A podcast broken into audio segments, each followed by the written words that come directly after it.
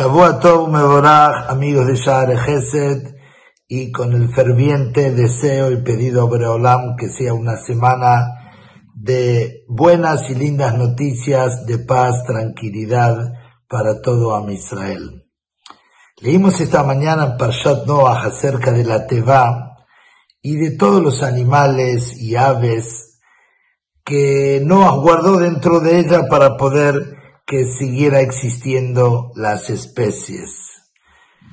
Hay dos aves que fueron de alguna manera destacados en la teba de Noah, como son la paloma y el cuervo.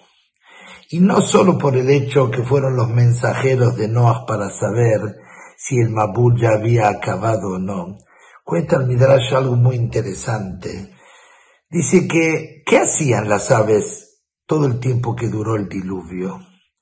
Entonces cuenta el Midrash que el cuervo ve a la paloma, la paloma la vemos en, en los parques, en las plazas, tiene una pisada, tiene un paso muy elegante, muy fino. Y el cuervo, por otro lado, sabemos que tiene las patas medias chuecas, camina no tan derecho. Pero el cuerpo, el cuervo estaba convencido en que él quería tener el mismo paso y la elegancia que tienen las palomas. Entonces estuvo todo el tiempo del Mabul imitando y entrenándose, tratando de caminar y dando el mismo paso que la paloma. Queridos hermanos, hoy casi cuatro mil años después, ¿qué quedó de toda esa gran hazaña o intento que quisieron hacer los cuervos, la paloma sigue caminando exactamente como Hashem la creó, con ese paso de reina, de elegancia, y los cuervos siguen caminando también como es su estilo. El gran mensaje y la enseñanza que nos da este Midrash es que cada uno tenemos nuestra forma de ser. A cada uno Borolam nos creó con capacidades y con condiciones, cada uno distintas a las de nuestros compañeros.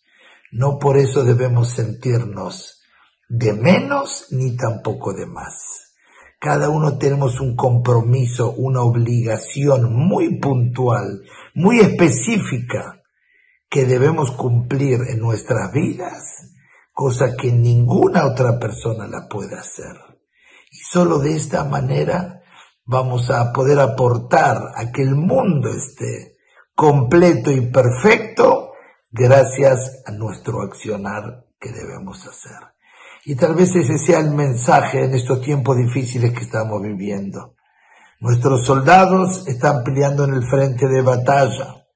Hay distintos también grupos de soldados están los tanquistas, están los pilotos, los aviones, están los que están atrás en la retaguardia, están los que se encargan de la, del mantenimiento de toda esta maquinaria militar, están las personas que se dedican a cocinar para que los soldados tengan lo que comer.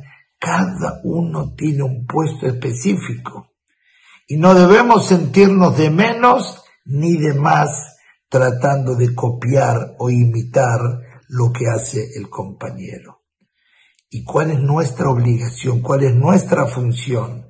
Para aquellos que no estamos en Eretz Israel, estamos en la diáspora, también estamos combatiendo en esta batalla a través de mejorar nuestra conducta, a través de nuestros perakim de Teilim, los niños en las escuelas con sus berajot, cada uno acercándonos un paso más a Boreolam, estamos participando también con nuestro aporte, con nuestro apoyo para la gran victoria de Am Israel.